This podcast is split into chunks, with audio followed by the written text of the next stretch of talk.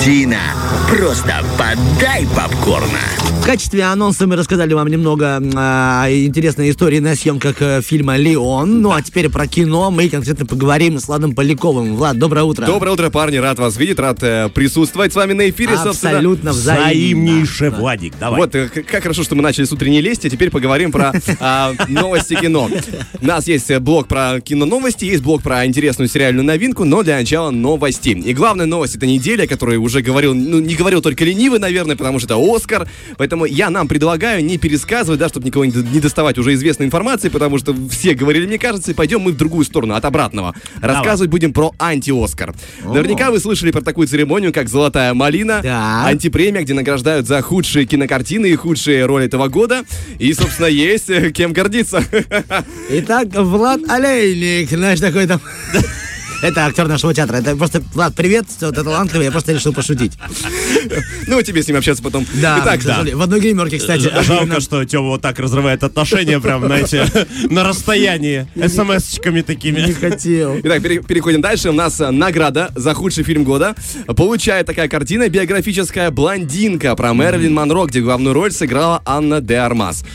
Фильм, конечно, вызвал шквал разных эмоций, поэтому неудивительно, что он а, получил такую награду. Следующая номинация. А, номинация худшего ремейка, плагиата или сиквела был удостоен а, фильм «Пиноккио» Роберта Земекиса. Это было переосмысление повести. А, переосмыслили на пять с половиной на кинопоиске баллов. Вот, Так, вот так тебе, вот тебе, пожалуйста, да. Вроде бы Да. пятерка в школе было хорошо, а тут плохо. На кинопоиске плохо, видишь, как бы. Так, и обладателем приза за худшую мужскую роль стал Джаред Лето за фильм «Морбиус».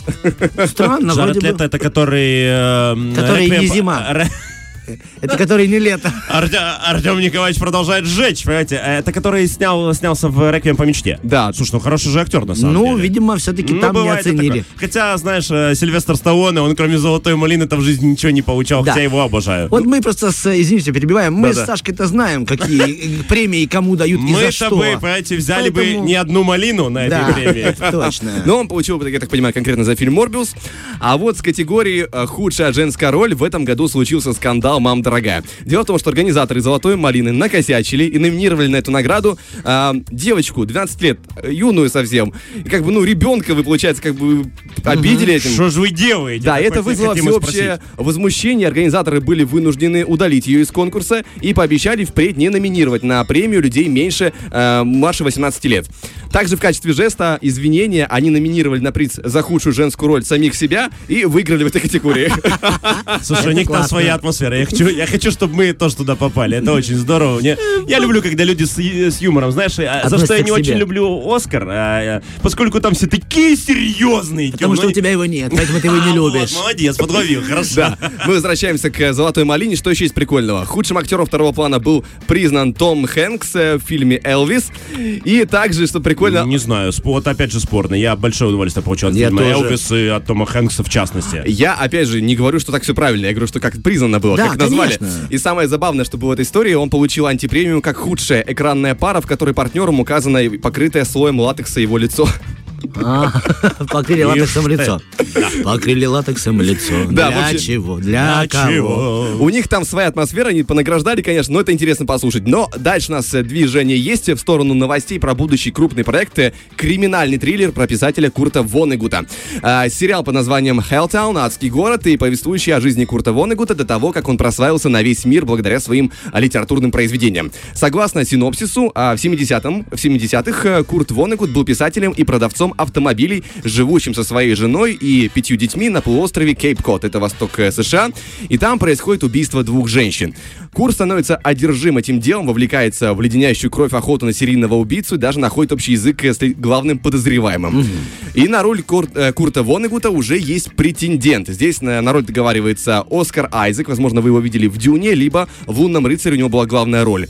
Крутой актер, тоже такой известный. А, Шоураннером и сценаристом сериала выступает Мохаммед Эль Масри. Надеюсь, прочитал правильно фамилию, потому что ударение день показывают. Но если что, он перезвонит, не переживай. Да. Что интересно, почему я уделяю... отправить Вайбер. А, почему уделяю такое внимание шоурану и сцен- сценаристу? Потому что это был один из сценаристов удачного сериала «Разделение».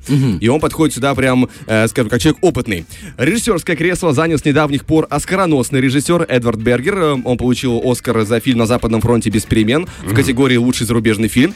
Исполнительным продюсером является Роберт Дауни-младший, больше О. нам известный как «Железный человек». И теперь представьте, какой мощный состав собрался. Да, класс. Должно быть что-то очень многообещающее. но- Опять соберут э, премии малины в- Да-да-да. во всех категориях, Какой, номинациях. э, какой прекрасный состав для «Золотой малины» собрался. Очень верим в этот фильм. Не, на самом деле я хочу посмотреть. Я Курта Ванигута люб- люблю, читал, а, воспринимаю. Ну, здор- здоровский дядька. здорово. Тем более у Сплина есть песня «Я Курт, я Ванигут». Там, знаешь. Все Вот тебе и саундтрек. Вот тебе и саундтрек, да. Да, в общем, ждем многого, с- э, многообещающий проект. Ну и в завершении поговорим э, в нашей новостной части э, про режиссера Квентина Тарантино. Уа. Ранее он говорил, что планирует снять десятый фильм и завершить этим карьеру. Он как-то несколько раз об этом обмолвился, что все, пора мне на пенсию, десятый фильм, и я заканчиваю режиссерскую карьеру. Правда, о том, какой это будет фильм, а, не было сказано им ничего до недавних пор. По информации The Hollywood Reporter, э, Тарантино на- написал сценарий новой картины и планирует начать ее съемки этой осенью. Проект носит название «Кинокритик», и его сюжет по большей части держится в секрете, но по данным инсайдеров, э, да, есть какие-то утечки информации, действие развернется в 70-х э, в Лос-Анджелесе. А Центральным лицом выступит некая женщина. И вот есть предположение. Возможно, что лента будет посвящена а, Полин Кейл, одному из самых влиятельных американских кинокритиков а, всех времен. Я, возможно, тоже здесь э, не ошибся с ударением. Особую популярность девушке принесли ее постоянные конфликты с э, редакторами и режиссерами. И в конце 70-х она недолгое время проработала консультантом на студии Paramount. Это совпадает э, и по месту, и по времени с описанием сюжета, который нам в- сливают инсайдеры. И кроме того, Тарантино, как рассказывают, является известным фанатом творчества а, данной а, девушки. У проекта пока что нет студии-производителя. А, согласно, опять же, тому Hollywood Reporter, э, он будет представлен э, потенциальным покупателям уже на этой неделе. То есть кто-то там Класс. захочет, по- возможно, закупиться Первый интересным фильмом. Да, я по поводу, по поводу Тарантино интересную историю узнал, что когда был кинофестиваль в Москве в 2003 году, он тоже туда приехал, но его сама цель была не сам кинофестиваль, а посещение могилы Пастернака. Да, Да, даже так, то да. есть на самом-то деле он настолько впечатлен его произведениями. Видимо, доктор Живаго он любит, да? Очень понимаю? любит, и когда он говорит, я гуляю по Москве, э, обратил внимание, хотя тут был не часто, сколько много скульптур и памятников поэтам. И это здорово, потому что только ваша страна, он говорит, могла породить такое большое количество выдающихся поэтов, и как здорово, что можно их увидеть хоть э, ну, в каменном изваянии, а, в отличие от Америки, говорит, у нас такого нет. Поэтому мне не интересен, без обид, говорит, ваш кинофестиваль и ваши деятели кино, но Пастернак я обязательно пойду. Вот так. Он такой, да, человек своеобразный, очень правдоруб, э, любит говорить то, что думает, и э, от него не знаешь, чего ждать. Но, по крайней мере, новостная часть наша заканчивается. Впереди у нас интересный сериальный проект, э, любопытный. Но для этого, друзья, возьмем, возьмем небольшой музыкальный перерыв в один трек, и скоро к вам вернемся. Тарахтина. Да, действительно, если кто знает хорошо английский язык, то обратили внимание, что в припеве этой песни говорили о Владе Поляковой, который все разбирается и понимает о Kinematografia. Это означает, э, Влад Поляков, мы тебя любим и хотим слушать тебя дальше? Да. Это было на Соловьином. Парни, продолжаем. У нас а, есть еще о чем поговорить. Да, я обещал вам сериальную новинку. Сегодня у нас будет необычный проект от сервиса Amazon. Экранизация одноименной книги Дейзи Джонс и The Six. Six это типа шестерка, либо шесть, название группы. Thank you. Да, Кинопоиск Thank you very а, much. пока что говорит, что оценка не сформирована. На MDB уже 8 из 10. Это прикольно. А, собственно, и пойдет речь э, в проекте, да, той самой группе. А, правда, это вымышленная рок-группа Дейзи Джонс и The Six. А, книга так рассказывает такую историю вымышленную, что, дескать, такая группа добивается успеха в 70-х и распадается на пике популярности. И спустя годы ее участники дают интервью, вспоминая цепочку событий, которые привели к краху коллектива. Но их прямо, э, как представляют, как будто бы реально рок-звезд. Интересно звучит, и трейлер смотрится прикольно, прям атмосфера 70-х. Правда, описание э, на сайтах э, для самого сериала скудное, и я хочу поэтому дополнить краткой инфой по книге, что нам обещают, потому что в любом случае пересекаются и а, что-то э, взаимо, взаимодополняют. Тем более, что э, Владик с таким знанием сказал атмосфера 70-х, что, видимо, лично посмотрев на эту атмосферу, он может с нами поделиться ею. Ты знаешь, да, что пиком этой группы был гимн э, «Авангард ПМР». Продолжаем.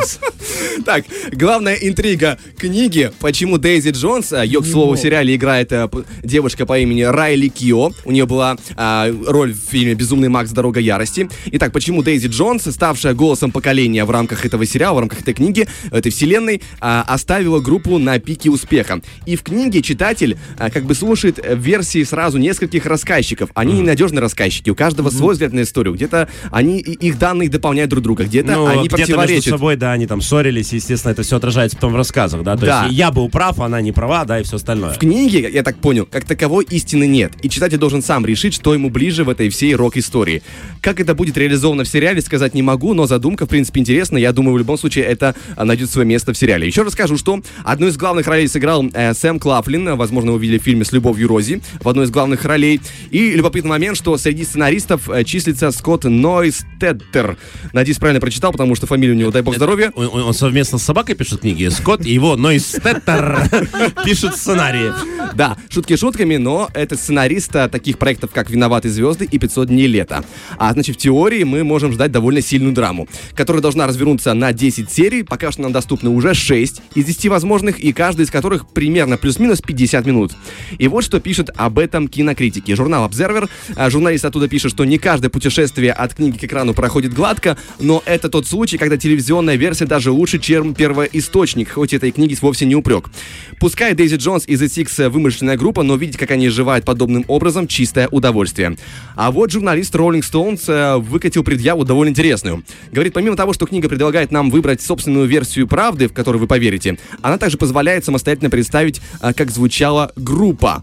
У сериала такой Я таки возможности подумал, нет. да, я таки А, подумал, то есть прикольно. написать музыку для Да-да-да. той несуществующей группы. То Это есть ты очень сам можешь себе представлять, она может Да. играть любую музыку, которую ты бы хотел, на самом Да, деле. класс. У сериала такой возможности нет, и мы должны, как пишет журналист, поверить, что The Six была самой большой и лучшей командой во всем мире. А значит, музыка, написанная и сыгранная для шоу, должна быть равной настоящим э, песням второй половины 70-х. И это невероятно высокие требования.